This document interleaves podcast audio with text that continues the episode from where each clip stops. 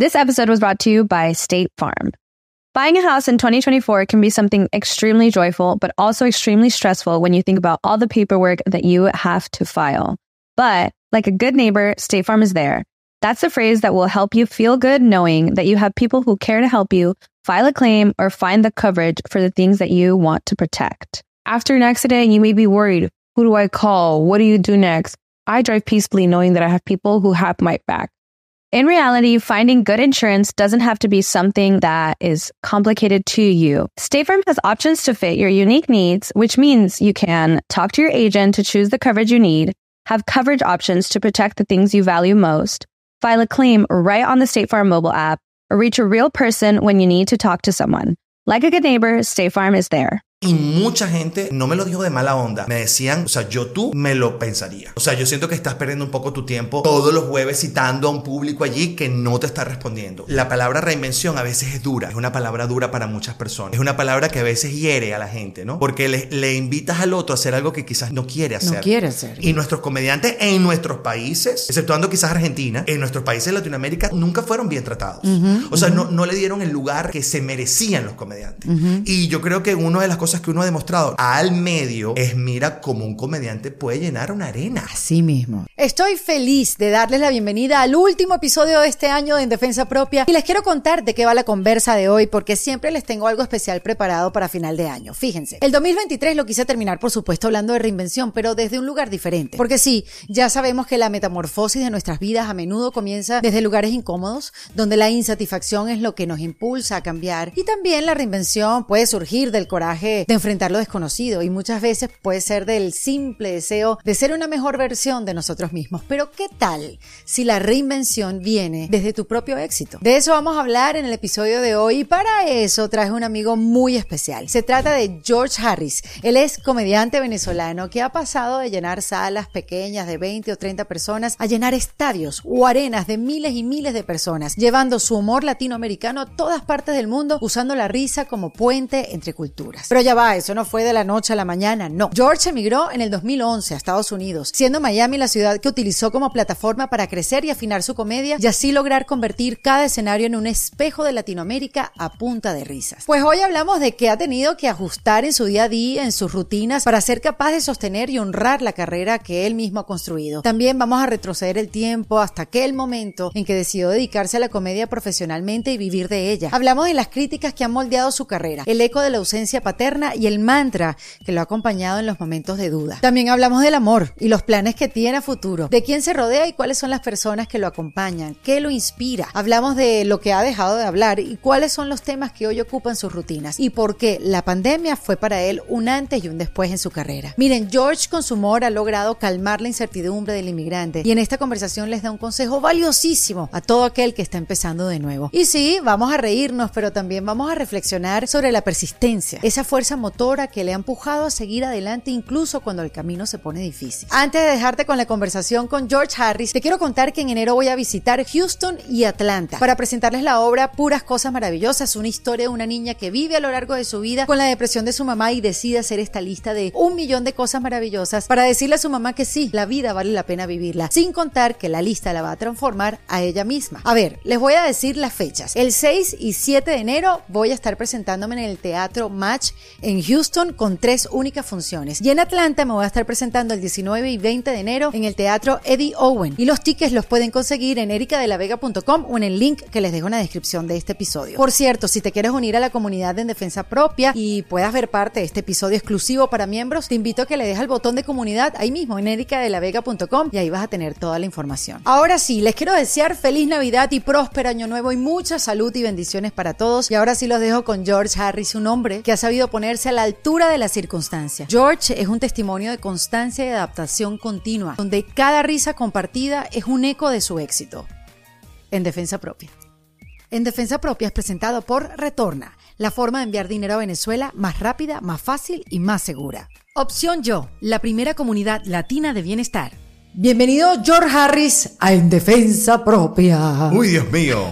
Club de chicas. Bueno, pero tú sabes que yo entrevisto a un par de hombres, dos o tres, cinco, mentira, cinco nunca, pero un par de hombres al año para hacer eso del equilibrio.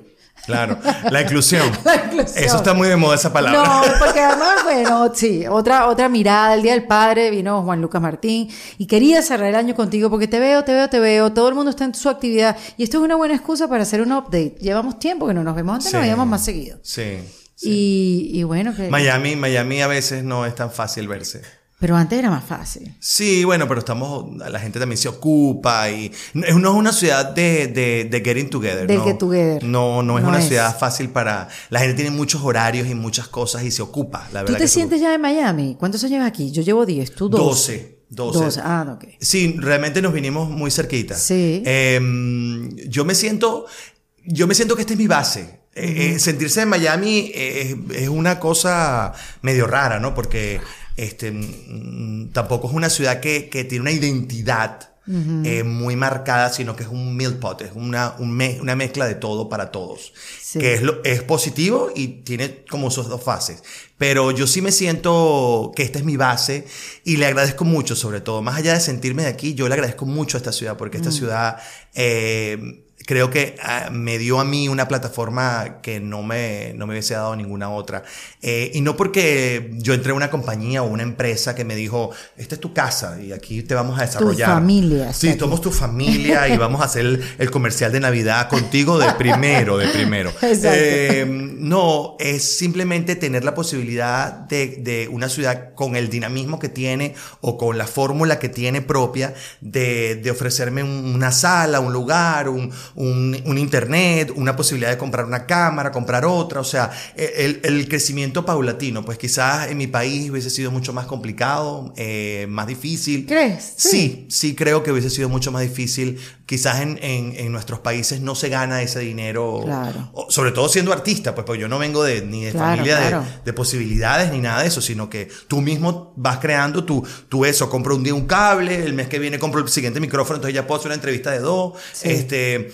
Y así, pues todos hemos crecido de esa manera paulatina y creo que esta, esta ciudad me ha dado... Pero fíjate que es muy loco porque tú representas Miami. Yo te vi con John Leguizamo. O sea, cuando van a hablar de Miami y su identidad, tú estás metido en ese pool de gente, que son gente muy específica. Está Gloria Estefan, Sí.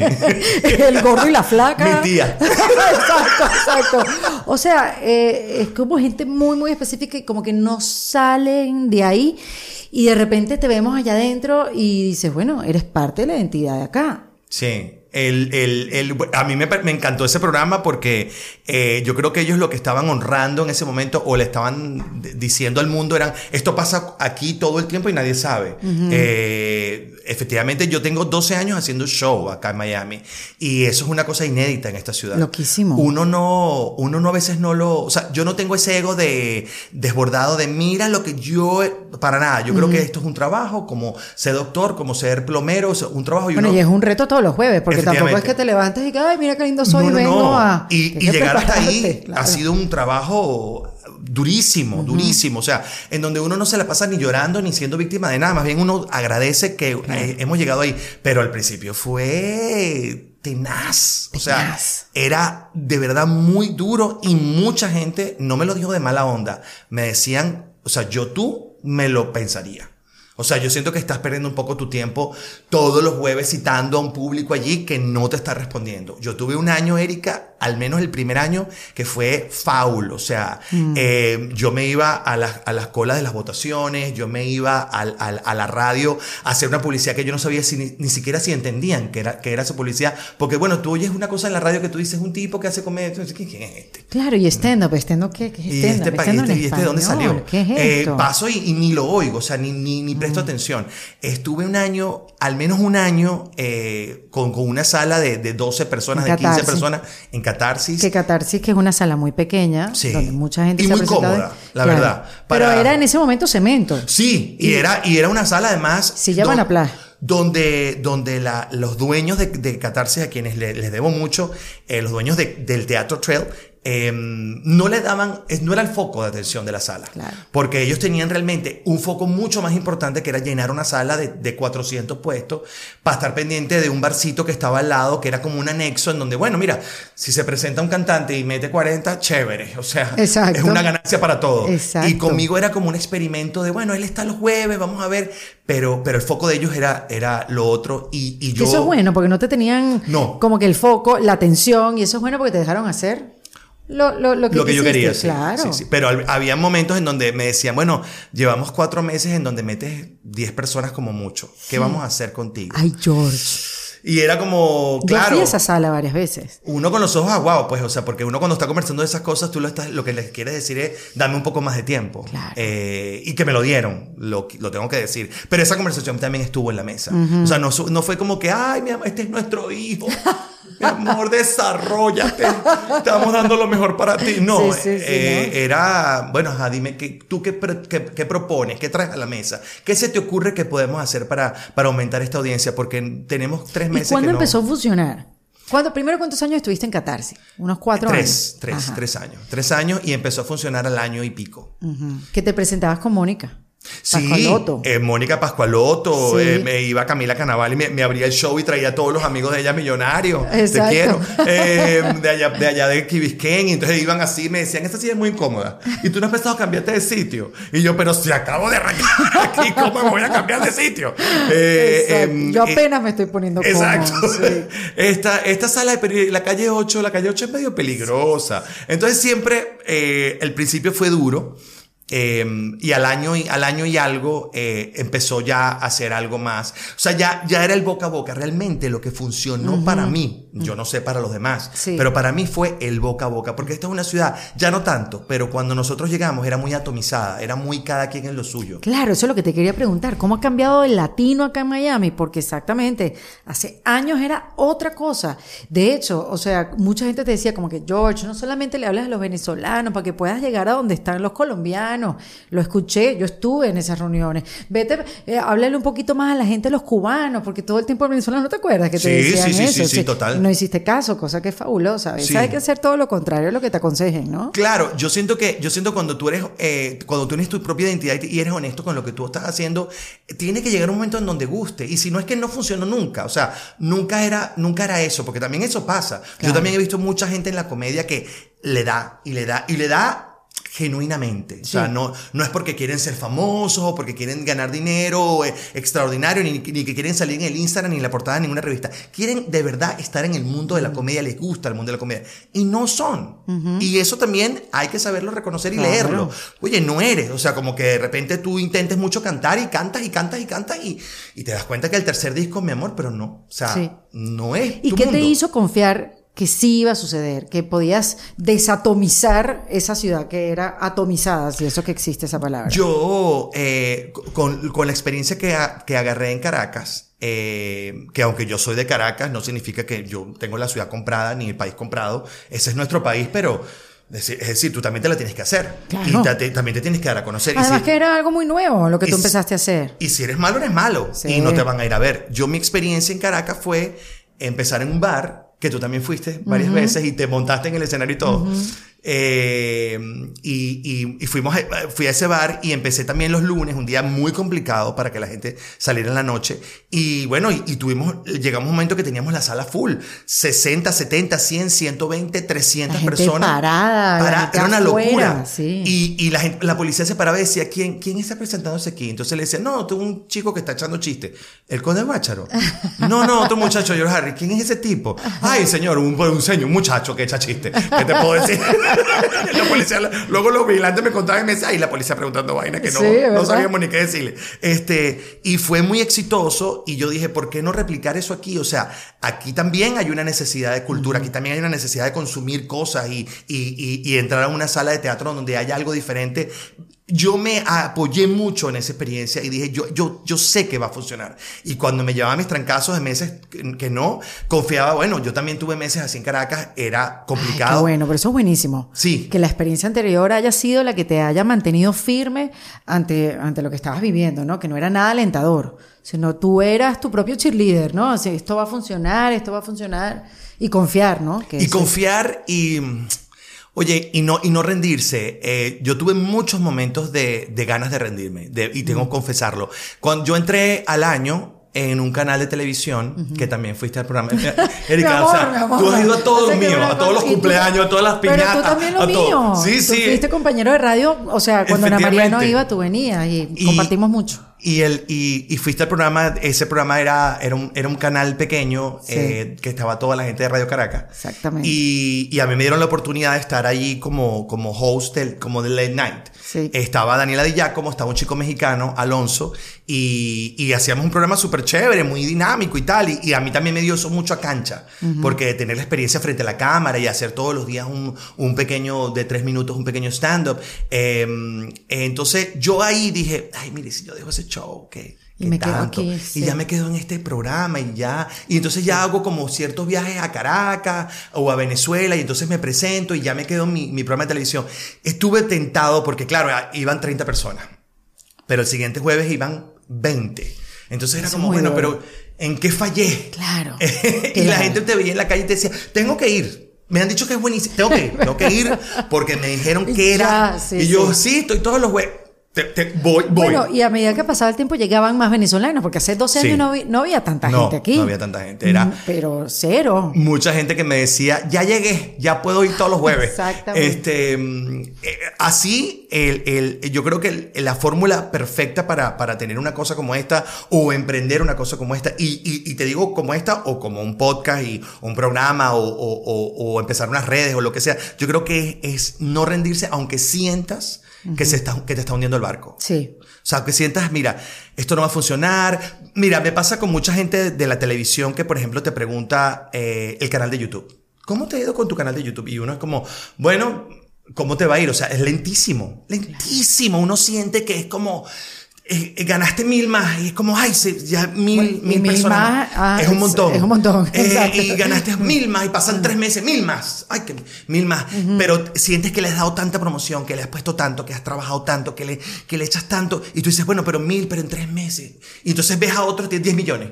Y tú dices, pero ¿qué, qué cuenta? ¿Qué parte es la que yo Claro. no cuento que esa persona sí cuenta? Porque entonces empiezas, empiezas a revisar a otras personas y dices, bueno, pero tampoco hace tampoco nada tan extraordinario. Sí. Y, y yo lo que le digo a esos panas de la televisión o de gente que me ha preguntado, yo le digo, bueno, yo tampoco tengo ningunos millones ni nada por el estilo, pero yo creo que lo único es no rendirse, es, Es la remar. constancia. Es remar, Claro. remar y no compararte con nadie.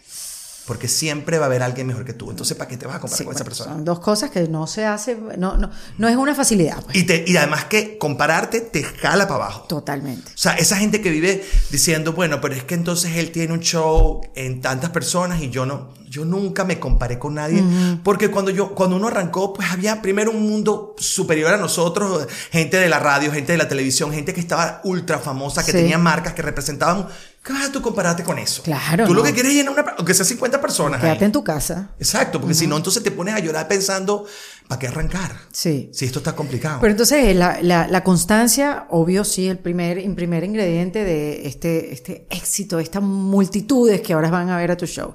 La constancia es una, la segunda es no compararse, obviamente. compararse. Este, y quizás, no sé. A mí, me, a mí me han dicho compañeros, eh, esto eh, nunca lo he dicho en ningún lado, pero me han dicho compañeros comediantes en conversaciones, trago, tal, y risa y tal, no sé qué, y en un momento dado yo he sentido en la conversación, la comparación es, es, es constante, o sea, es Sí. como, porque tú has logrado cosas y es como, brother, no es por ahí. No es por ahí. Porque yo nunca lo hice eso con nadie. O sea, yo nunca me comparé con Chatén, por ejemplo. Chatén es, imagínate, para nosotros es el líder, líder de la radio, Sí. humorista, tal. Y yo nunca dije, porque Chatén, no. Chatén tiene su camino y cada quien tiene el suyo. Y Laureano Márquez y Emilio y, y cualquier comedia y el Conde. O sea, todos tienen un camino diferente a, a no. O sea, yo nunca estuve en un programa de televisión. Nunca. Entonces- o sea, tuviste unas participaciones, pero nada así que. que tú dijeras, ah, claro, yo lo programa". conozco a él de tal cosa. Exactamente. No, entonces yo creo que la comparación sobra ante cualquier emprendimiento que tú Mm. arranques y sobre todo cuando uno emigra.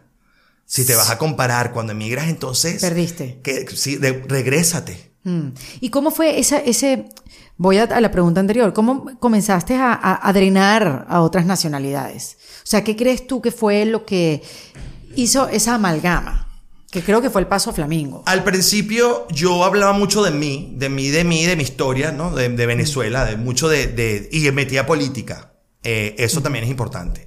Yo metía política porque, bueno, formaba parte- ya nosotros veníamos tan politizados. Sí, sí, ya, era, era de que no vamos a reír sino de esto. Este, que yo hablaba de política eh, y, y, y, lo, y nombraba la política. No, tal cosa. ¿Cómo es posible que este fulano dijo tal otra? Y la gente, ah, o sea, las 12, 15 personas, 20 personas, ah, sí, es verdad que posible, es una falta de respeto.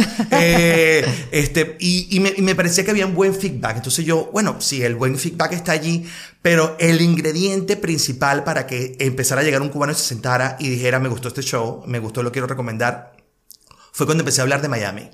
Ahí cambió. Miami, eh, Fue cuando empecé a hablar de este, este, este piso. Sí, sí. O sea, cuando tú dices. De este eje, Me pues, tu toca visión". pagar el IRS. Claro. Entonces hay unos venezolanos que, que están de vacaciones que te dicen, no estoy entendiendo qué me estás diciendo. Claro. ¿Qué es el IRS? Ajá. Entonces, cuando empiezas a hablar del IRS y cuando empiezas a hablar de que me toca sacar los papeles o que te vas a casar por, por, por conveniencia o porque tienes que sacarte el asilo bajo una iglesia, o sea, todo lo que ocurre aquí, que son cosas que se hablan en reuniones, Sí. em- cuando empecé a sacar esos temas sobre la mesa, eh, la respuesta fue, entonces venía el dominicano y, y los venezolanos le preguntaban a esa persona, porque yo también estuve en esa, en esas, pero tú lo entiendes a él. Pero tú no deberías entenderlo porque él habla muy de cosas de nosotros. No, y el vocabulario también, Sí. que te decían, no, que la cartera se hizo bolsa en México y uno tenía que como que también modificar esas cosas, pero eso ya... Eso ya no. eso ya no. Y, la, y la, el mexicano, por ejemplo, que, que son, que son una, comuni- una comunidad que no suele tener eh, pues, diga, ingredientes extranjeros. El- el Meji- nosotros estuvimos en México hace como dos meses, hicimos un lugar increíble, Pepsi, donde por supuesto había, no sé, el 70% era venezolano. Pero decir que un 30 es mexicano es un montón. montón. Es un montón. Eso es verdad. Cuando no tienes a Televisa de tu lado o cuando no has estado en un programa como, bueno, es que George Harry va todos los miércoles a hoy.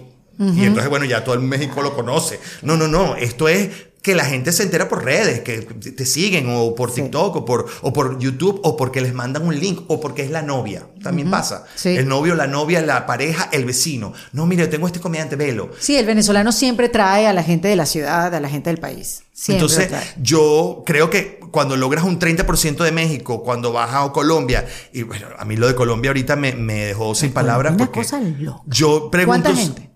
6 mil personas. No te lo puedo creer. Porque la arena te lo ponen como para.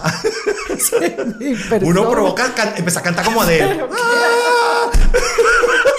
¡Qué loco! Además, seis mil personas entregadas a tus pies. ¿Qué hace uno con eso? Ah, no, y es como. Hago una pausa en esta conversación porque si eres emigrante venezolano y quieres cumplir con todos los compromisos navideños con tu gente en Venezuela, quieres llenarlos de regalos, de detalles o ayudarlos de alguna manera, yo quiero hablarte de Retorna. Porque Retorna es una aplicación para enviar dinero a Venezuela que a mí me impresionó por su misión cuando tuve la oportunidad de charlar con su fundadora aquí en este mismo podcast, Atilana Piñón. En ese episodio entendí al instante que el servicio que ofrece Atilana es vital porque te permite enviar dinero de manera segura a Venezuela desde Chile, Colombia y Perú. Algo especial para quienes estamos lejos y sobre todo en estas fechas. Así que si quieres enviar dinero a Venezuela de una manera fácil, cómoda y segura, Retorna es la aplicación que te puede ayudar. Dale clic al enlace que te dejo en la descripción de este episodio para que vayas directo y le eches un vistazo. Yo, yo vengo de Bucaramanga, te amo. Sí, viene Y es como- caminando. me, me decía uno de, los, el- uno de los productores, fue su mejor amigo, que se encontraron como por casualidad ahí, ¿no? Y entonces el tipo me dice, no, yo vengo de Cali, no sé, de otra ciudad. Yo, y el avión venía para tu show. ¿Todo el avión? No, Porque yo pensé que vamos para show, yo también, yo también. O sea, me dice, es increíble, ese avión venía para tu show. ¿Qué haces con eso? O sea, tú, a ver, tú te concentras en lo que tienes que hacer y disfrutar el momento y después es que caes en cuenta que, que acaba de pasar o lo vives todo como en el momento, porque esos, esos momentos son conmociones, o sea, te pueden decir si está sold out hasta que lo ves lleno. Sí, eh, eh, yo- es, es absolutamente abrumador. El, el tema de la arena es, yo he hecho varias y, y- y todas son En muy- Chile, en Argentina, En Argentina es el Luna Park. eh, cuando yo, yo, no, yo no sabía el dato de que, de que Evita hablaba ahí. Yo sabía el dato de que eso era un cuadrilátero de boxeo. Sí. Como el boxeo es muy famoso allí en Argentina, pues ahí eh, peleó gente muy, muy importante, muy pesada para ellos. Sí. Y entonces yo sabía lo del cuadrilátero. Y yo, ah, esto empezó siendo un cuadrilátero, luego se convirtió en un palacio de deporte, luego todo. Pero no sabía el dato de Evita. Entonces, no, Evita daba ahí su, sus cosas, ahí hablaba con la gente, volveré a ser millón y cosas de esas. Y, y, y cuando yo me, me, me, enteré de eso en Argentina, dije, o sea, esto tiene un peso muy, muy importante y ese lugar es de, ese lugar fueron 7 mil personas. ¿eh? Qué. Entonces, claro, era como, nosotros venimos de, entonces gritaban, de Sí, no sé sí. dónde, nosotros venimos de tal, de, del interior. y, y eso es, es muy abrumador para un comediante. Como, yo siempre lo digo, el, el, el, los arenas son para bandas, para músicos. Claro, esos sitios son como para otro Es tipo de presentaciones. El techo es muy alto. Sí. eh, porque, por ejemplo. O si no, para los americanos, porque fíjate que te presentaste en la Rock Live y ahí sí se ha presentado Seinfeld, Sí. Chris Rock, pero son los grandes americanos. Ahí se, ahí, eh, por lo menos en el hard rock es, es más cómodo porque es teatral, o sea, es, es así, ¿no? Claro. Entonces el- tienes a la gente arriba, eh, puedes ver, a- a- o sea, tienes como una visual diferente, el sonido es diferente, ellos están en butaca, entonces con el butaca se siente más teatro, estás conchale más una, fui a ver una función, pero el arena es silla dura, silla de, Sí, de, de de evento, concierto. de que la gente se sube en la silla y dice que viva el rock and roll, o el reggaetón o lo que sea. Entonces estás como en un sitio más frío, más, más brutal, por si la gente se vuelve loca y empieza a caer a golpe a la butaca. Eh, el, el lugar es, es, es, wow, cuando entras y aquel ruido, aquella, aquella, aquellos gritos, y entonces empezar un show como, bueno, compadre, soy yo solito en todo este diámetro. Wow. Entonces, em, yo no paro de caminar. Yo no, yo no, yo, yo no soy de los comediantes que se, o sea, buenas noches, ¿cómo están? ¿Qué es su vida? Es, tienes que llenar aquel escenario con una energía y todo el mundo luego me dice, oye, que es im- impresionante, no paras de, de- de caminar. Yo digo, porque claro, en un lugar como ese, ¿cómo vas a, a detenerte? La gente es como, se, se cansa la vista de, de- de estar fijo en un sitio. Sí, y no te sale, necesitas que la energía ruede, fluya. Además, en, en ese show, por ejemplo, yo, yo eh, canto, hago karaoke. Ajá. Entonces la gente es como, es perfecto, pero la gente se desgarra y sí, yo, yo quiero cantar contigo, que no se acabe este momento. Eh, Qué manera eh, de drenar, por sí, Dios. son tres horas donde yo salgo exprimito así como un pañito yes. Sí. Salgo y eh, que, que no, que quedo como medio turuleco y todo porque la energía es, es brutal. O sea, Sí. yo me imagino para un músico, para un, para un cantante que son sus espacios naturales, es, es una paliza. Sí, una cosa parecida y, y cero comparación, pero recuerdo que el único comediante que yo había visto que durara tanto en un escenario y con esa energía era Andrés López. Mm. Que Andrés no, Lo no amo, tres, lo sino amo. siete horas, o sea, era... Andrés es lo siendo, máximo, sí, ¿no? lo máximo, la pelota de letra. Exactamente, que lo iba a presentar a Venezuela y ahí es donde lo... Ahí fue donde Yo, lo yo vimos. también lo vi en Venezuela, lo, Sí, lo vi en, lo- en en el Santa en el. Santa Rosa Lima. Sí, pero era como que eso. O sea, era, era algo que nos venía de afuera. Ahora eres tú haciéndolo. Y, y yo no sé, yo digo, bueno, este, este éxito maravilloso que te lo has trabajado, que no llegó de un día para otro, que te ha hecho cambiar de, de arenas, del teatro, cuño, de la sala catarsis, y Ahí está, viendo sí. cómo vas creciendo o cómo has ido creciendo. Eso, el éxito te, te obliga a reinventarte. Te Sí. empuja a la reinvención. Sí, el éxito eh, te hace ser, primero te hace ser mucho más responsable de tus palabras. Yo he metido muchas veces la pata en, en el escenario. Eh, porque Mm. Bueno, yo... sobre todo porque están grabándolo también. Sí, Perdón porque yo te, yo tengo, yo trabajo mucho con la improvisación y la improvisación es como muy en calor, en caliente. O sea, como que lo que vaya saliendo. Ah, no, estamos hablando de la taza, la taza, la taza, la taza. Y de repente en una de esas, bueno, porque ahí bebía fulanito. Y tú, no, no nombre gente. No tomes, no, no te...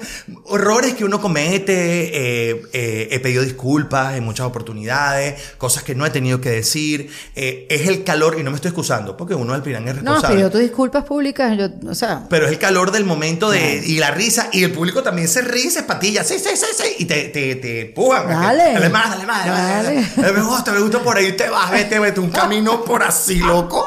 Y uno que ustedes saben. sí, sí, sí, es como una borrachera. Pues, Como una borracha. Y al Sí, día sí. siguiente, ay, no. El ratón moral. Ah, porque cuando me bajo del escenario y entonces se me acerca, no sé, a alguien del grupo, mi mamá que está ahí, me dice, no me parece que hayas dicho tal cosa, no, yo te oí.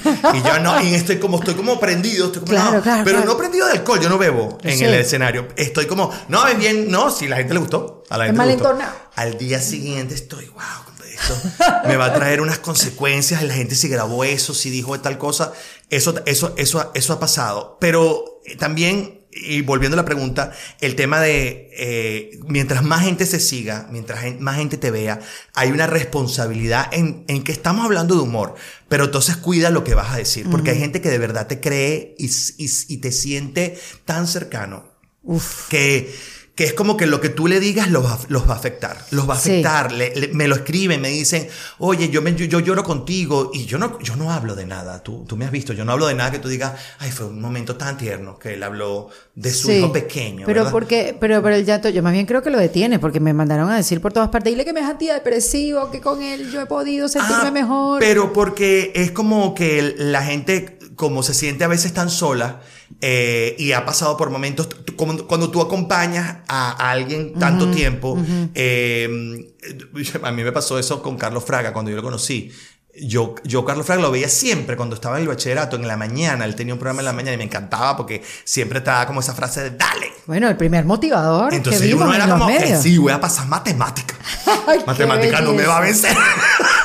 Qué risa. Y cuando lo conocí, un- uno siente como un sentimiento de, oye, yo te seguí, no, no de fan, de locura, ni de grito, no, pero yo te oí tantas veces en la tele hablando de cosas chéveres, así que tú te levantabas como, sí, Sí. este, y, y me encanta lo que hace, este, y, y yo siento que cuando alguien se siente triste, eh, pasó un divorcio, una enfermedad, un- un- una, una separación, emigró, y te tiene cerca, Oye, hay palabras que de verdad que le llega a esa gente y te dicen, hay momentos en que me hace llorar, porque me siento que me devuelves a la niñez, que me devuelves a mi, a mi colegio, que me devuelves a mi mamá, y a mi mamá tengo cinco años que no la veo, eh, o que me devuelves a ese momento de cuando yo vivía en Caracas, conchale, vale, me, me sacas de unas cosas y que, me, y que, me, que a veces me, me, me, me, tuercen, pues, o sea, Ajá. se me sale una lágrima en, en el momento de tanta risa. Este, entonces yo creo que cuando uno experimenta el éxito, eh, yo creo que en esto o cualquier otro em- em- em- eh, trabajo, yo creo que también uno también se hace mucho más responsable de, la- de las palabras que dice, de las frases que utiliza, de los comandos que das. A veces uno tira mucho... Disculpen la, la grosería, pero mucha cosa eh, y, y la gente se queda como la gente a veces no va para que tú le cambies la forma de pensar. A veces la gente va porque quiere sentir un bálsamo en su vida. Entonces Sí. no vas para que tú lo regañes, ni para que ellos se sientan como que lo hemos hecho mal y este tipo me Ah, va a pero venir". sí, entonces es algo que fuiste viendo y que fuiste modificando. modificando y, y entendiendo, por ejemplo, yo la política dejé de tocarla, la política de nuestro país, aunque me sigue importando y, y me parece que es importante que la sepamos y conozcamos y entendamos lo- el proceso que estamos viviendo o, o que no sé, ya no, que yo no sé si se llama proceso o no, pero lo que sea que estemos viviendo, Claro. eh, no meterla dentro del, del, del trabajo del escenario, porque primero yo no, yo, yo no soy politólogo. Yo soy comediante y soy, eh, a todas estas soy periodista, pero no, no me dedico a eso. Eh, y, y la gente no va a eso. La gente, yo he entendido también que la gente no va a nada de eso. La gente quiere ir, oye, mira, ¿cómo es que tú echabas el cuento de cuando tú estabas en el colegio? Así mismo. El de cuando sonaba el recreo que tú salías corriendo como loco. Pero tú creías que quizás esa, esa plataforma era como un lugar donde se podía ser un poco reflexivo con la política, como que ponernos todos como en sintonía. Tú sabes, eh, entiendo, pero sí. Yo, yo, lo, yo lo hice muchas veces. eh, ahora hago reflexiones con otras cosas que son mucho más internacionales. Por ejemplo, de- de- yo, yo no paré de trabajar en la pandemia. Eh, yo, yo me mantuve en la sala solo. Ay, qué maravilla. Sin hacer, y yo crecí mucho en esa época también. Eso también me, me sirvió mucho A nivel digital, ¿no? y para entrar en, con otras comunidades. Ahí entré en muchas comunidades Ah, porque eso yo creo que la gente se daba el link. O sea, me- ¿estás triste? Toma. Sí, sí, sí, sí. Era toma, pastillita. ahí. La pastillita. ¿Y, Eh, y en qué te inspirabas tú en la pandemia? Eh, en lo que no- en lo que estábamos viviendo Eh, estaba hablaba todo el tiempo de lo de, de- de cuando por ejemplo ya te dio covid a mí ya me dio covid pero te voy a contar una cosa entonces por ejemplo cuando a mí me dio yo- la verdad que fue un- una gripecita no me dio realmente gracias a Dios nada Sí. entonces yo hablaba de eso entonces decía pero yo tengo una amiga que cuando yo le dije que me sentía así me dijo espérate el día 10 entonces yo le digo eso es como cuando Claro. las mujeres son amigas y Sí. una queda en estado pero ya la Tal otra tiene un hijo y entonces cuando la otra tiene un hijo, te dice, ¿y ya tienes náusea? No, déjate el tercer mes. No, sí, total. Ya y cuando verás, nace el niño igual, deja que le salgan los dientes, cuño, pero ya va. Oye, pero claro, no me decías Deja eso. que sea adolescente. Bueno, pues ya va. Tiene dos años. Claro, deja que se case. Sí, pero se acabó de parir. Entonces empezaba a hablar sobre eso, de las comparaciones, y eso hizo que, que la gente hiciera clic, porque me decía, yo me siento igual, yo me siento igual que tú, me pasa lo mismo. Eh, yo estuve en toda la pandemia trabajando eh, y ahí empecé a, a hacer eh, esa cosa de, bueno, mira, vamos a, a ser reflexivos con otros temas. Eh, yo, por ejemplo, hice todo una cosa de reflexión de la, de, la, de la vacuna y de lo que nos pasaba con la vacuna y cómo reaccionábamos ante un evento. Pero cuando dice reflexión es como hablar en serio, ¿no? No, bueno, pero en chiste, ¿no? En, en- en broma, te- to- todo el tiempo hay un, un cuento Sí. y te estás riendo, pero hay una lección atrás. O sea, estamos diciendo algo. Eh, estamos diciendo algo importante y serio. Sí. O sea, yo, yo, yo, por ejemplo, digo que estaba una vez en una reunión y, y alguien, vi- vinieron gente así como súper, que tú decías, "Oye, la gente seria, pues, y me dijo, no, mira, yo no me voy a vacunar porque tal cosa, y empezaron a hablar de sus cosas, y yo dije, pero si, yo por dentro, yo dije, estaba en esa fiesta, y por dentro dije, pero si esta persona usaba un tipo de, de drogas que yo no, este sabe, no sabe dónde venía tampoco esas drogas. Este señor no sabe dónde venía. Lo que se ha metido en ese cuerpo. Exacto. Y me va a venir a decir que tú desconfías de ese laboratorio. Entonces tú no sabes dónde venían esas otras cosas. Entonces ah, eh, hice todo un show con eso y, y lo piqué en muchos pedazos y eso tenía un montón de... Y la gente me decía, oye, tienes toda la razón. Yo también he oído las mismas cosas y gente que tú dices, Claro. tú no tienes moral para hablar de eso. Claro. Eh, ¿Sabes? O sea, eh, creo que mi reflexión ahora va hacia tópicos que son más internacionales, más... más- Universales, Más universales, claro, sí, más Miami. Pues aquí sí. está todo el mundo y todo el mundo tiene otras preocupaciones. Sí, sí, sí, que todos estamos viendo igual las mismas noticias, consumiendo lo, lo mismo que nos pasan por las redes, no importa en qué parte del mundo estés. Exacto. Y Sí. yo creo que eso además nutre mucho más la comedia, eh, la hace más ligera, porque cuando uno se enfrasca en el tema de nuestro, nuestro, nuestro, nuestro, nuestro, eh, nos, nos quedamos en un mismo loop y, y- y como que te- se vence. Se agota. Se vence. Sí, sí, sí. No, y en el mundo de la política también hay tanto dolor en nuestra política que llega un punto en que aquí yo no me puedo más- reír más de esto. Ya, ya, sí, Porque es, está. esto es súper doloroso. O sea, no.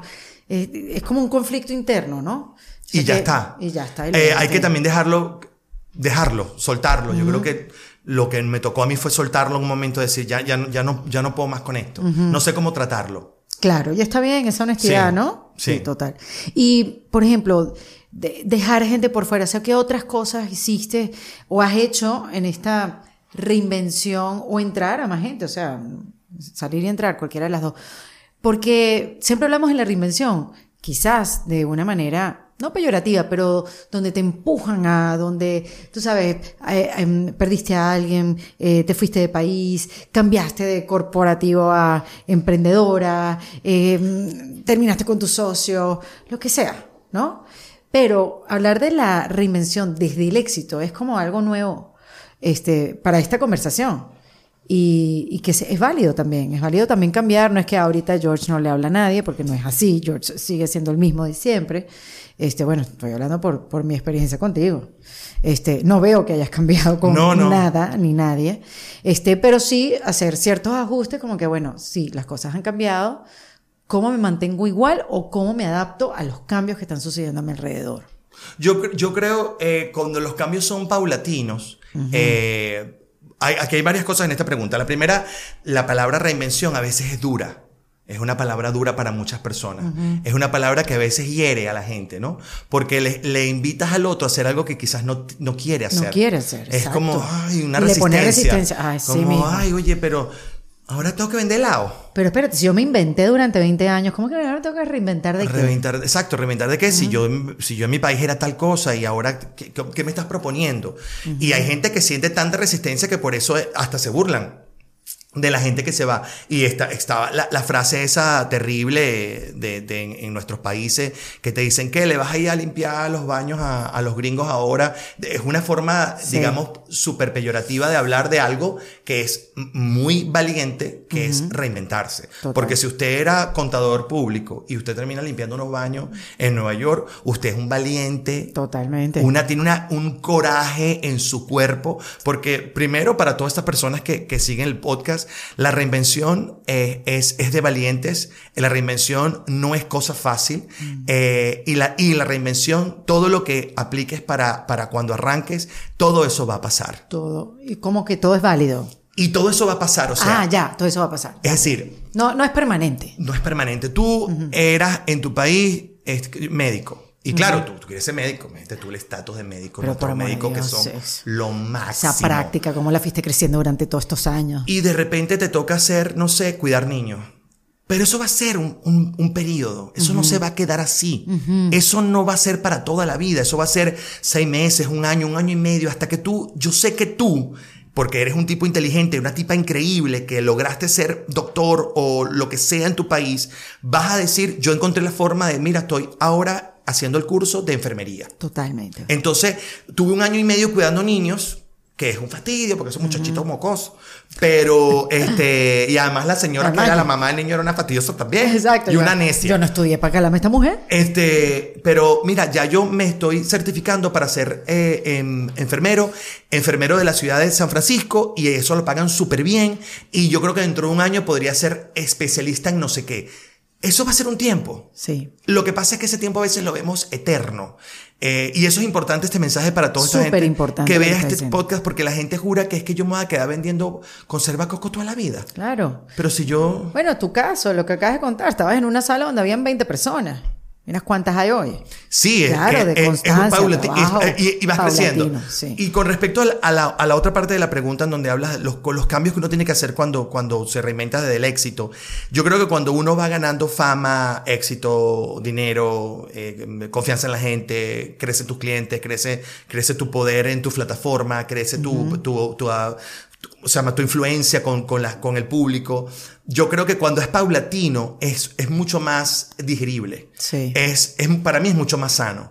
Eh, porque, por ejemplo, vemos casos como Britney Spears, que tú me dices, muchacha, tú dices, muchacha, ¿qué le pasó? Unos, unos cuchillos, tú te desnuda, se divorcia, se casa, Ay, con- pobre, sí. media, cada media hora se está casando nuevo. Entonces tú dices, señora, alguien que la agarre, alguien que le invite, vamos a tomarnos un helado, un café. Sí, sí, sí, total. e- ese boom tan, tan, tan vertiginoso, Sí. ah, no, yo no siento que a veces es tan bueno para, para, para, porque todos somos al final seres humanos que tenemos debilidades, tenemos sombras, tenemos este, fantasmas, tenemos miedo, y de repente, pum, eres la estrella única en el firmamento, lo más grande, todos los medios quieren contigo, eres la portada de todo, todo el mundo te ama, todo el mundo te quiere, no te dejan bajar el carro. Oye, eso, es una cosa como asfixiante, como, como Sí, sí, te- puede dejar- desesperante, o sea, Sí. como- y suena muy lindo para la gente que quiere o está en el camino a, pero yo siento que cuando te lo vas ganando, y yo me lo he ganado todo paso a paso. O sea, yo nunca fue de que yo Harry echó dos chistes y mira, ¡qué locura! Eh, no, ha sido año tras año, año tras año sin parar. Eh, Erika, yo hasta el año pasado yo no tomé vacaciones nunca. O sea, la gente ve que uno viaja. Sí, yo me puedo quedar un día más en Barcelona, España. Claro, para Como te quedas tú. algo, sí. ¿Entiendes? O sea, tú puedes quedar dos días más en Madrid, pero tampoco es que estás de vacaciones. O sea, no es que ¿dónde estás tú? No, estoy en el Ritz, aquí tom- to- tomando sol.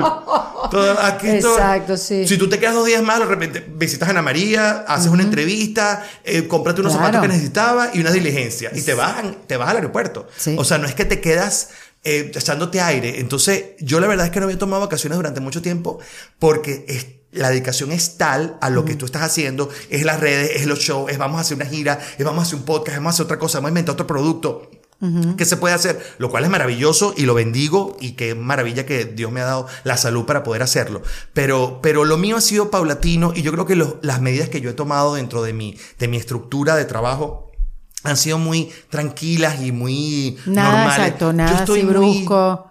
Grounded, yo estoy muy pegado al suelo todo el tiempo. Yo entiendo que esto es una cosa que uno se gana con mucho esfuerzo y que también la puedes perder un día para otro. Yo estoy clarísimo en eso. Yo no me creo nada, yo no tengo egos raros, eh, yo no, yo, yo trabajo con la, yo, mis, mis, mis, mis personas que trabajan conmigo son mi familia. Tus amigos de toda la vida. Mis amigos de la universidad. O sea, yo trabajo con tres personas que nos graduamos juntos. Empezamos y nos graduamos, que son la negra altísima, que todo el mundo la ve en las Sí. redes y cree que es mi novia. No, esa no es mi novia, tengo otra novia. ¿Tienes otra novia? Exacto. Quiero hablar de eso. Y, y, y, y esa nunca fue mi novia, para empezar. Porque la otra se quedaría que. Eh, no, fuimos, siempre hemos sido amigos de la universidad. eh, David Placer, que periodista, mucha gente lo conoce por redes por eso.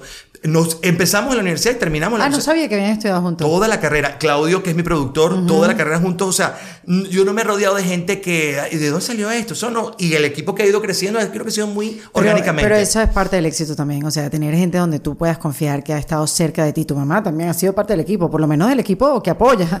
Que Mi mamá ahí. siempre ha estado ahí también, Siempre ha estado ahí este, de una manera- Ninosca también, que está Sí, aquí contigo. eh, Sí, me acompaña. El, el, el, el, el, mi, mi mamá ha estado ahí eh, todo, el, todo el tiempo, eh, calándose los shows, que yo hablo de ella todo el tiempo.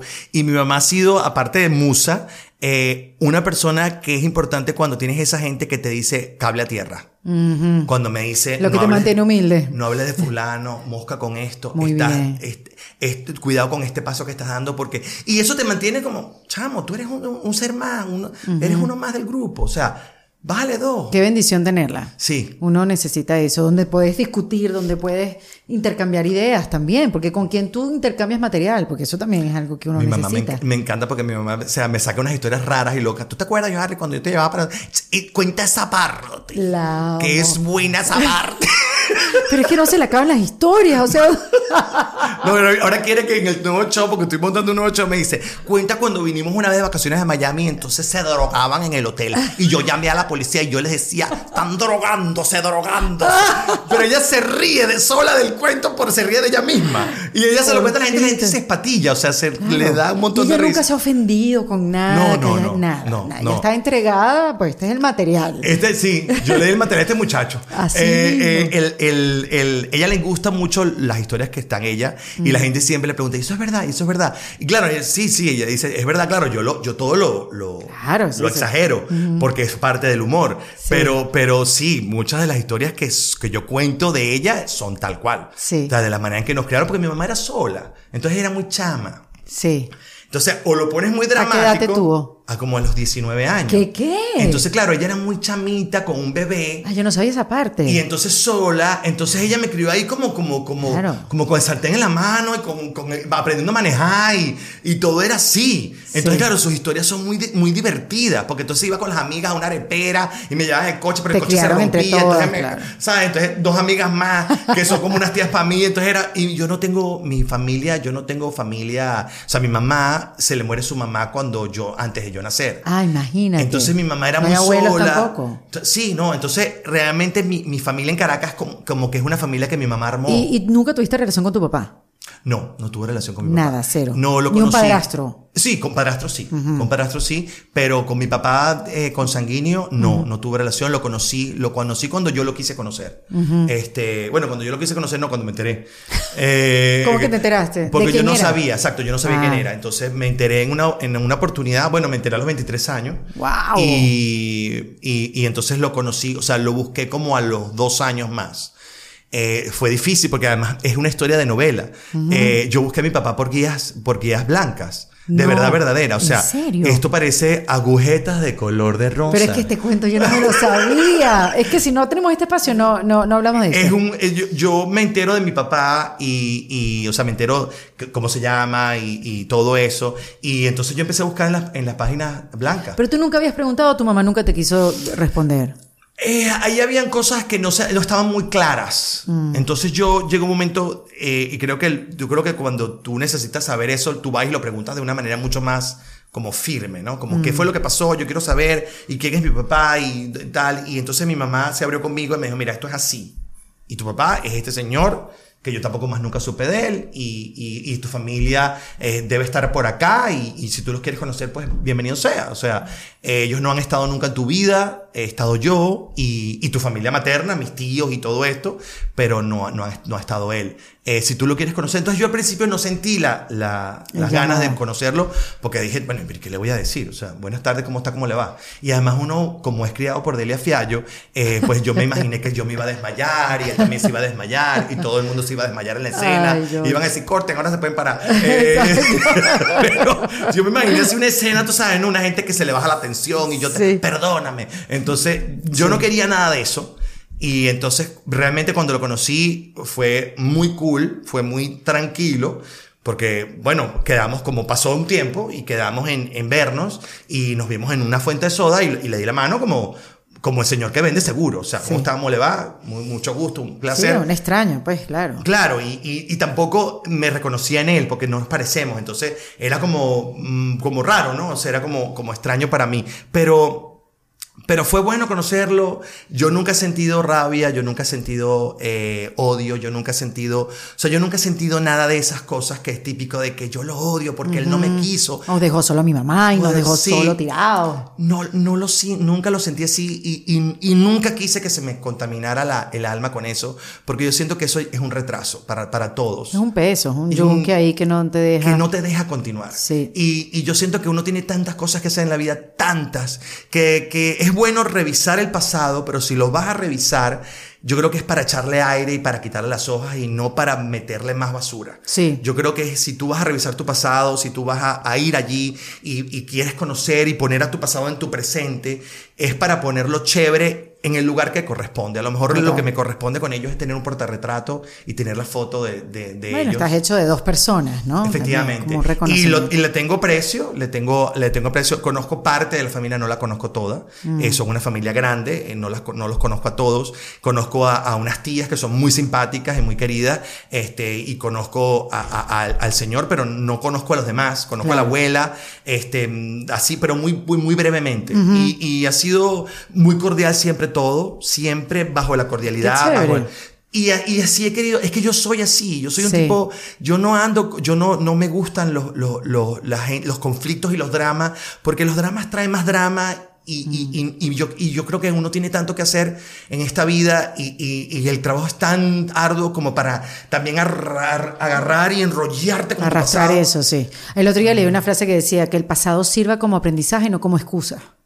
Y eso es, el resumen de lo que estás diciendo. Efectivamente, es una gran frase. Sí. Hago una pausa en esta conversación porque yo sé que tú vas a estar de acuerdo conmigo. La vida es caótica y también es incierta y emocionante a la vez. Y es bueno tener muchas herramientas en nuestro cinturón para poderla navegar con facilidad. Opcionyo.com te ofrece una de esas herramientas que es terapia accesible. Ellos te conectan directamente con un terapeuta licenciado que puede acompañarte en un viaje continuo de autodescubrimiento. La terapia a mí me ha ayudado, al igual que a millones de otros, a encontrar una mejor forma de relacionarnos con nosotros mismos y con el mundo que nos rodea. Lo que hace Opción Yo es que te ofrece terapia individual, te emparejan con un terapeuta para abordar pues una amplia gama de problemas con el mismo profesionalismo que esperarías de un terapeuta presencial. Así que, si estás pensando en comenzar terapia, dale una oportunidad a Opción Yo. Es completamente en línea, no te tienes que mover de tu casa, está diseñado para que sea conveniente, flexible y adaptado a tu horario. Solo hablarás con una asesora de bienestar, responderás algunas preguntas y te asignarán un terapeuta que te ayudará o podrás cambiarlo si así lo requieres sin costo adicional. Si quieres saber más, dale al link que te dejo en la descripción de este espacio y dale una oportunidad a ti y a Opción Yo, donde su prioridad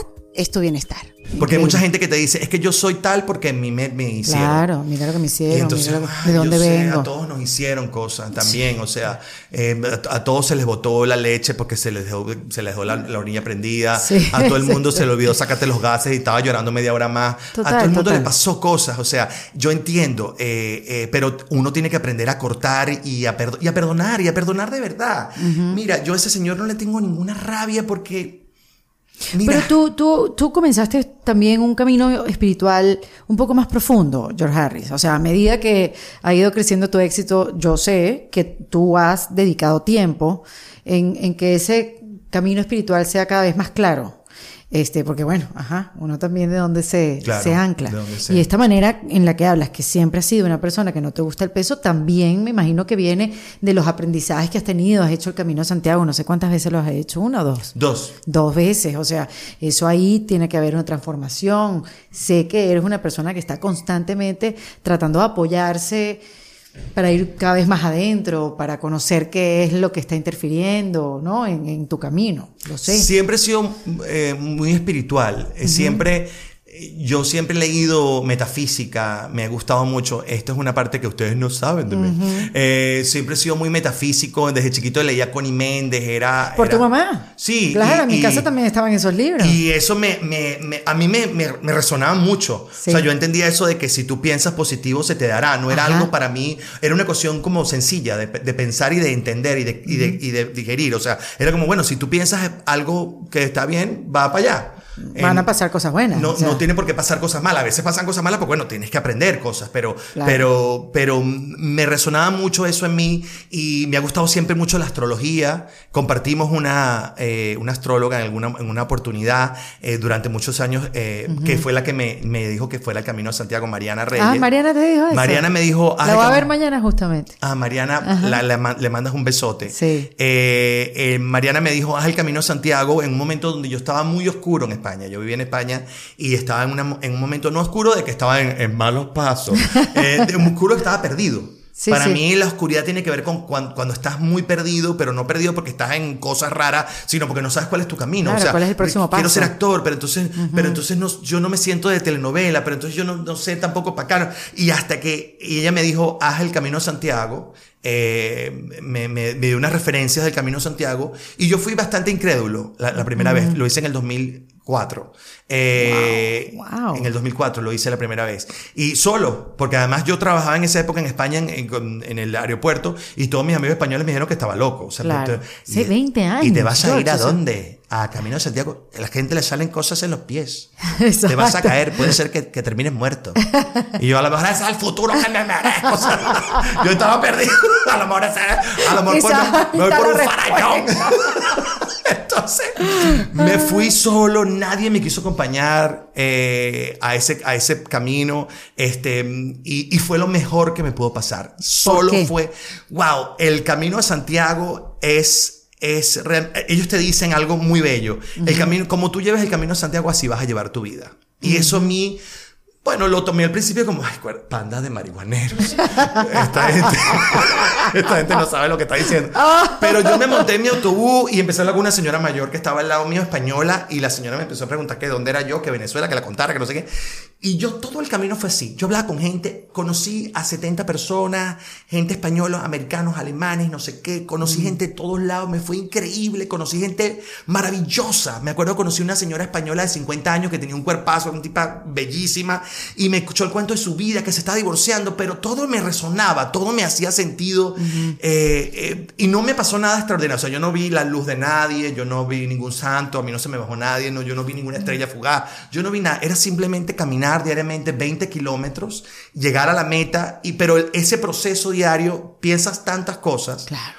Yo terminé el Camino a Santiago y al mes hice mi primera presentación de, de stand-up sin tenerlo planeado. O sea, yo no dije, hago mi Camino a Santiago y al mes me presento. No. Yo me, me presenté y una amiga mía en, en España me dijo, yo te quiero decir una cosa. Tú tienes que empezar a hacer show de stand-up comedy, porque ellos ya, ellos ya la- lo llaman monólogo. Ajá. Tienes que hacer monólogo porque, porque tú tienes demasiadas historias muy buenas que la gente tiene que oírlas. No te creo, y yo decía, yo, yo, yo, ¿pa' qué, qué, qué quieres que cuente? Todo eso que tú cuentas, y así empecé, yo, yo- así arrancó mi historia. Yo, yo, de tanto que me lo dijeron, escribí algo que fue mi primer show luego, que se llama ¿Quién se quiere ir? Y yo escribí una cosa y dije, bueno, yo voy a hablar de estos 10 puntos. Estos 10 puntos son los que yo voy a hablar. Y era una cosa de 10 minutos y terminó siendo 45. Y porque me dijeron, Lárgate que acabó. vamos ya. ¿A dónde queréis? Ya Tú estuvo. sabes qué cómico que dijimos antes de empezar la entrevista y que, cónchale, esto de hablar desde cuando uno empezó.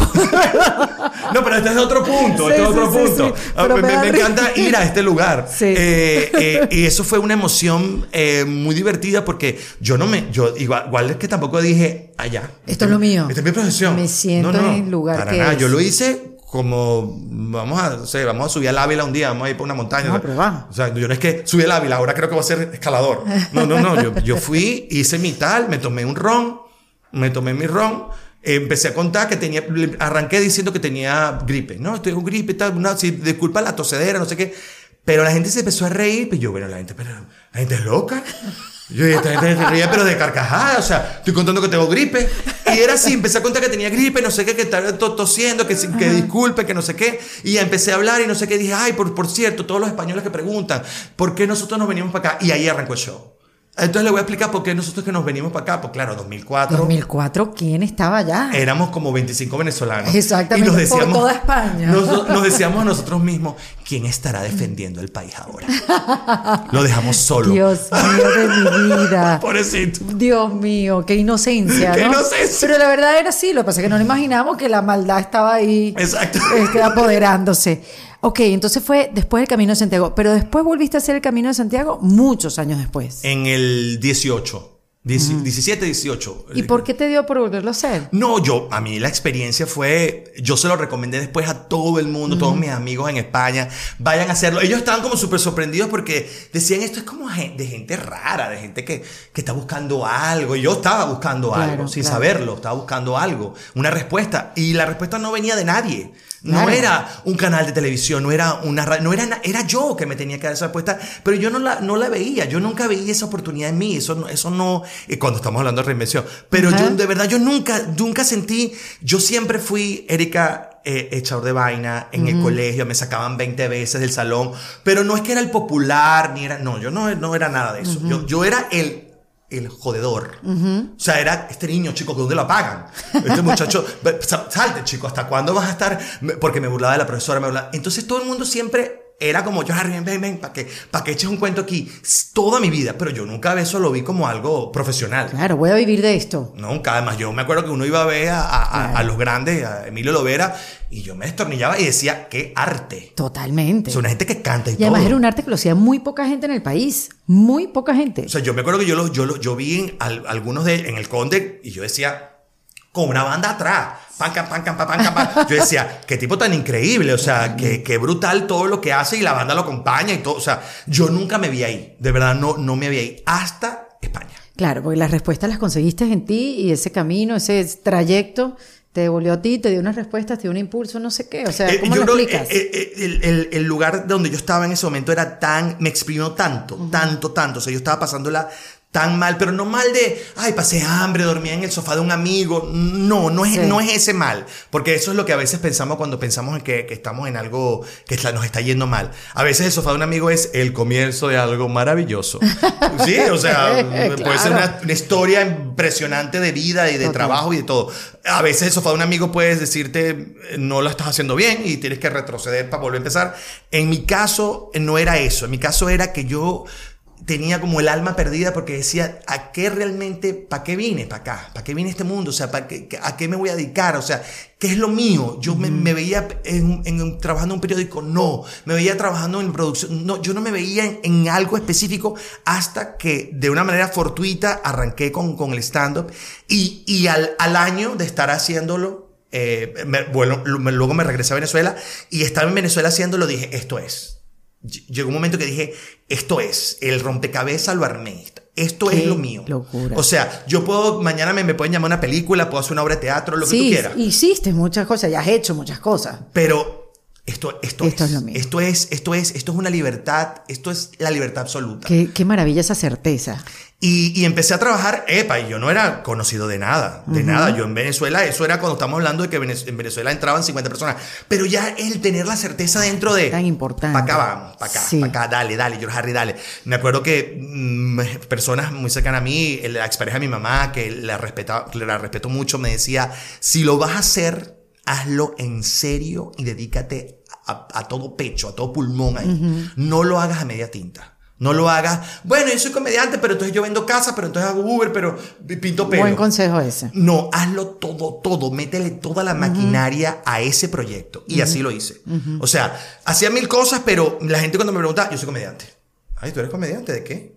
Exactamente. me, ve, pues yo estoy todos los lunes en un bar. Exactamente. O sea, ya esa seguridad interna de yo soy comediante. Eso es, eso es eh, un gran avance, más de la mitad del camino. Esa certeza. Y mm, y tú sabes que la gente se pregunta, y yo también pregunto, ¿qué, qué es lo próximo? Bueno, eh, yo también. yo también me la pregunto. No, en lo próximo, yo creo que es, yo creo que, Erika, el, el, el, seguir trabajando para mí ya es una bendición. Y te lo digo de corazón, no lo digo como cliché. Eh, es una bendición poder trabajar en esto.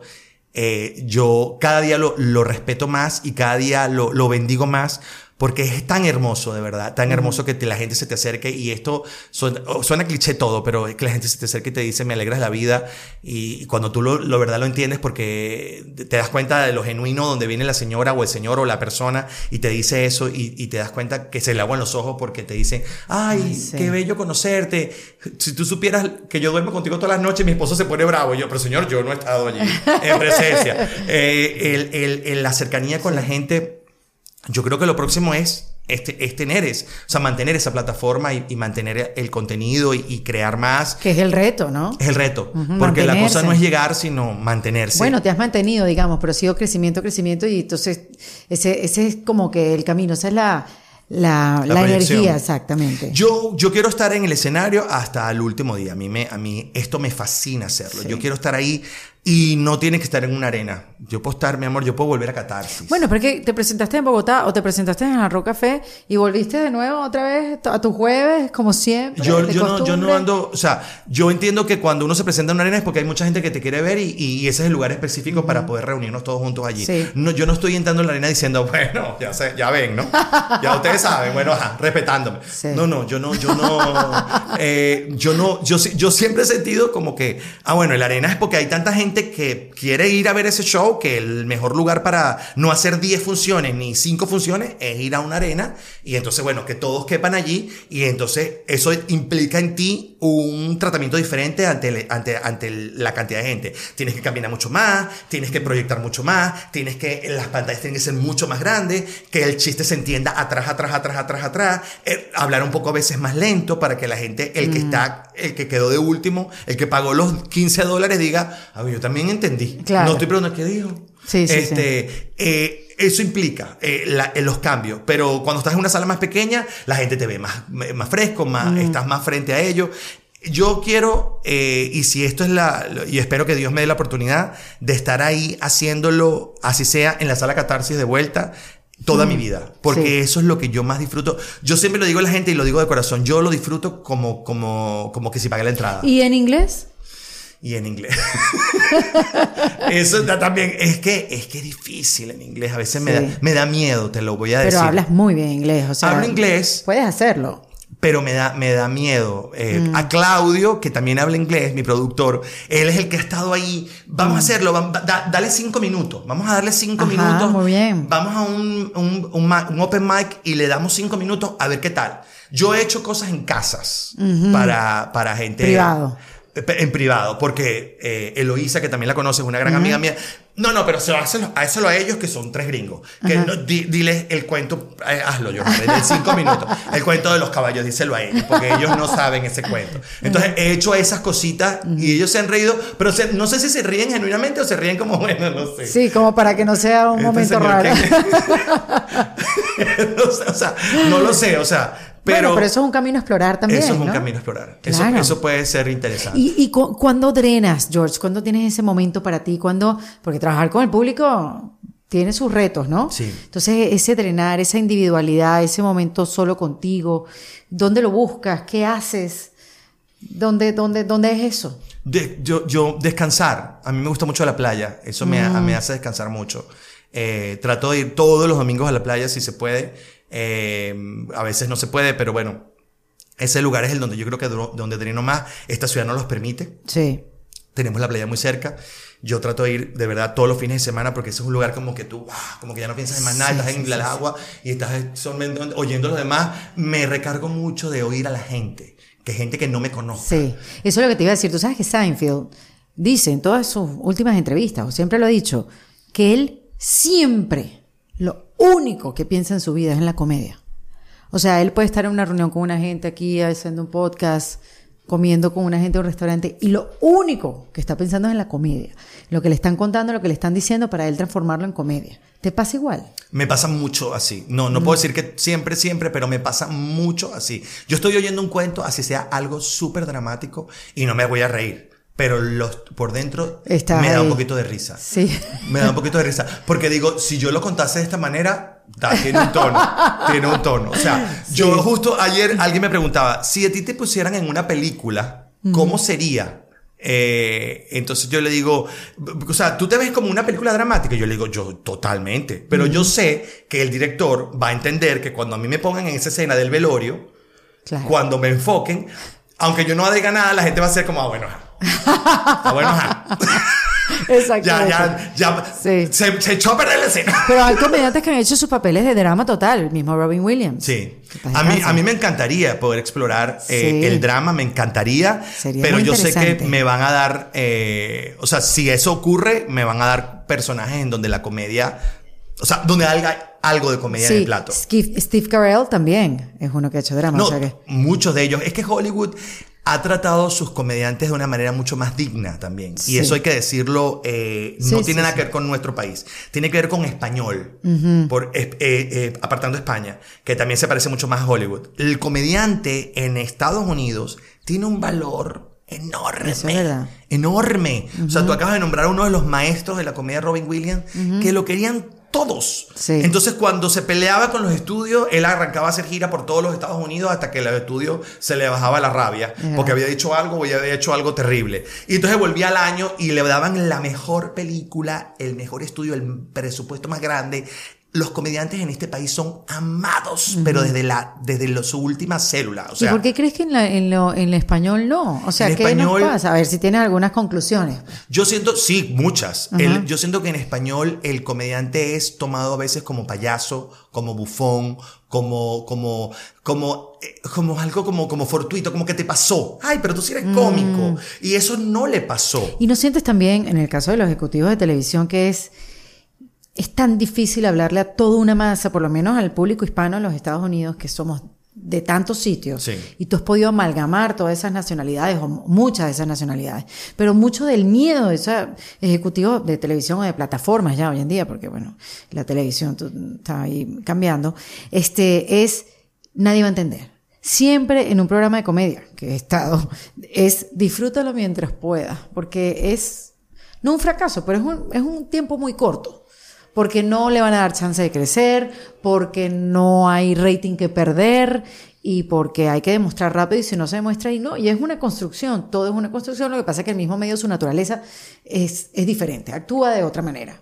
Este, y siempre fue como que, oye, no, quizás tiene que ser mexicana o mexicano, o mira, es que no, no todo el mundo entiende. Lo que a ti te interesa precisamente no es el que le interesa al colombiano, no les interesa al cubano, lo que le interesa al mexicano no tiene nada que ver con lo que le interesa a los demás. Entonces sí ha sido como una fórmula que todavía no se ha conseguido.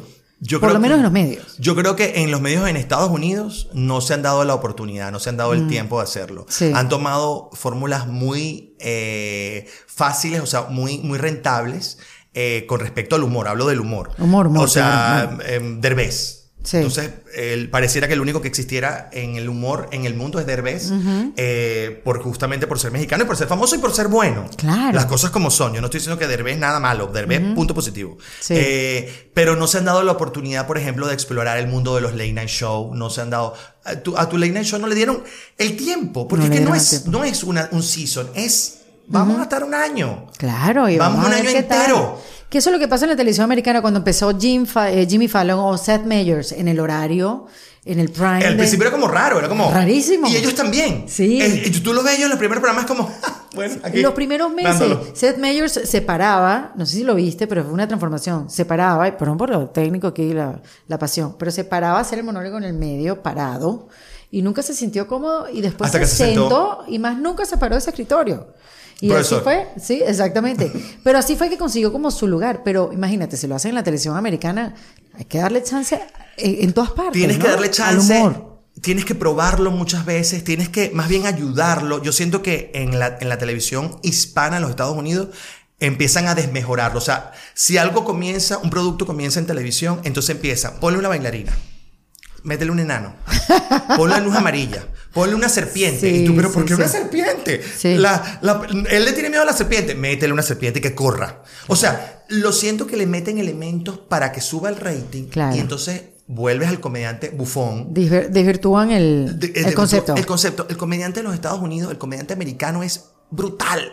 Es extraordinario. Gana millones de dólares. Pero millones, millones. O sea, lo que acaba de hacer Chris Rock vendiéndole la cachetada de, de, de, de- de este niño a, A a- a- Netflix fueron. Yo, yo, yo- cuando vimos, yo vi ese show en vivo. Él corta el show en el momento que dice, y yo me imagino que ustedes están pensando que yo eso no lo voy a contar en este show. Eso lo voy a contar después. Después fue que él le agregó 10 minutos más. Qué locura. Ese show que yo vi, que él giró por todos los Estados Unidos Sí. y se le vendió así porque le habían metido la cacheta, él vendió la gira entera, o sea, cobró dos veces. Sí. Le dijo a la gente, esperen que vengo con un nuevo show contando eso y no, no fue con un nuevo show. Eh, Netflix le dijo, yo te compro tu show, agrégale ese pedazo.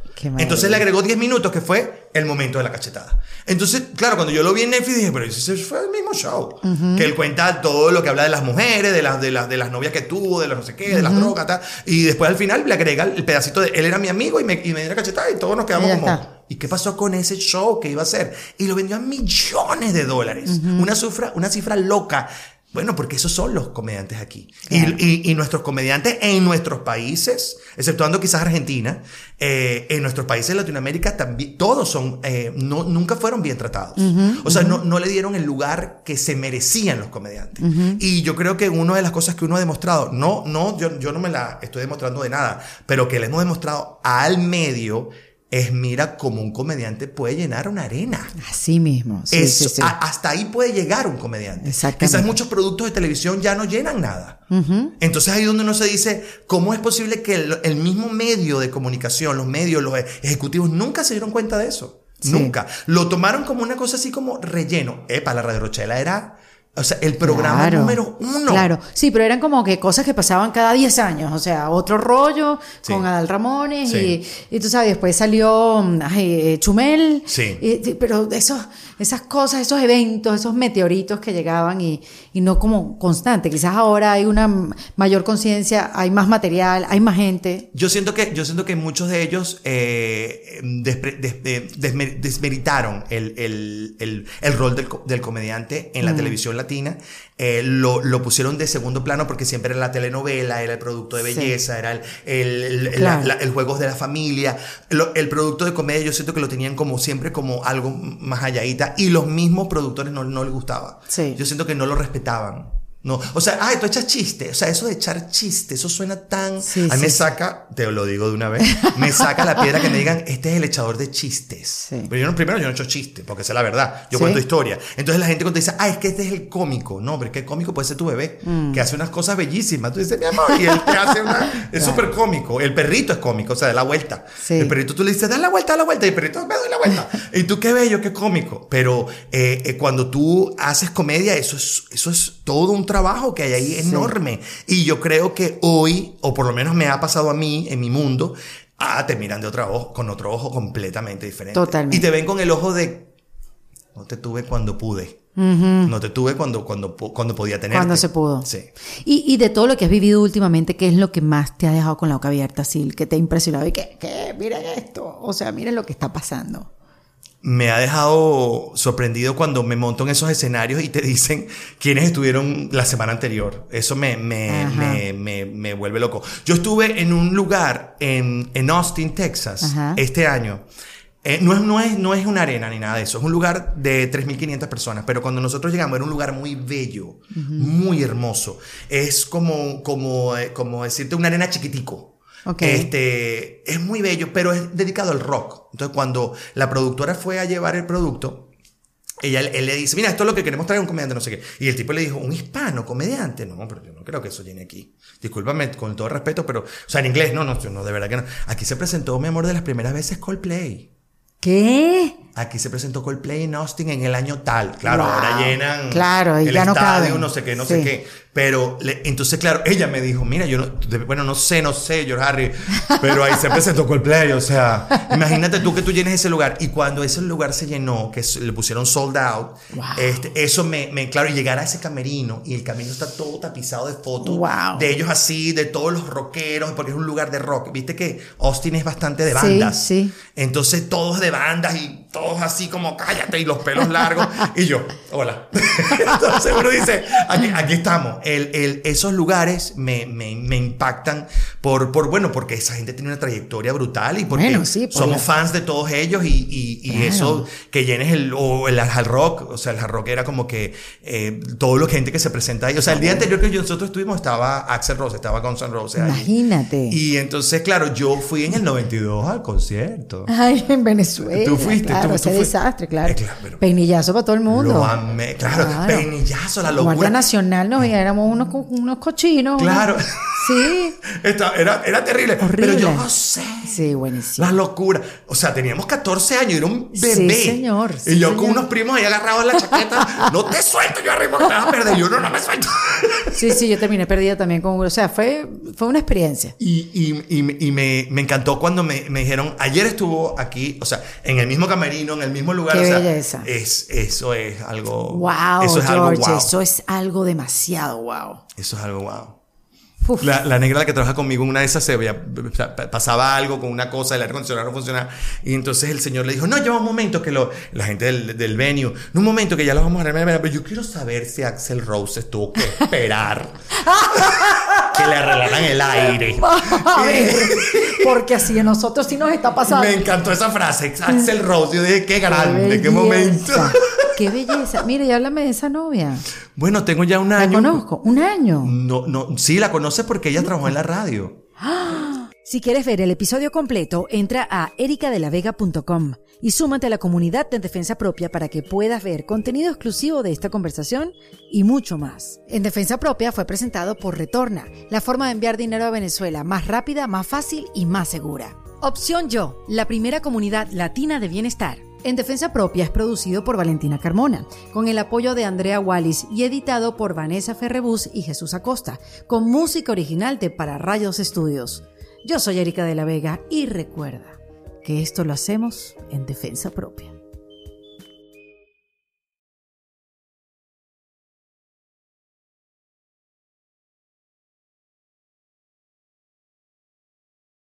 ¿Estás listo para convertir tus mejores ideas en un negocio en línea exitoso? Te presentamos Shopify.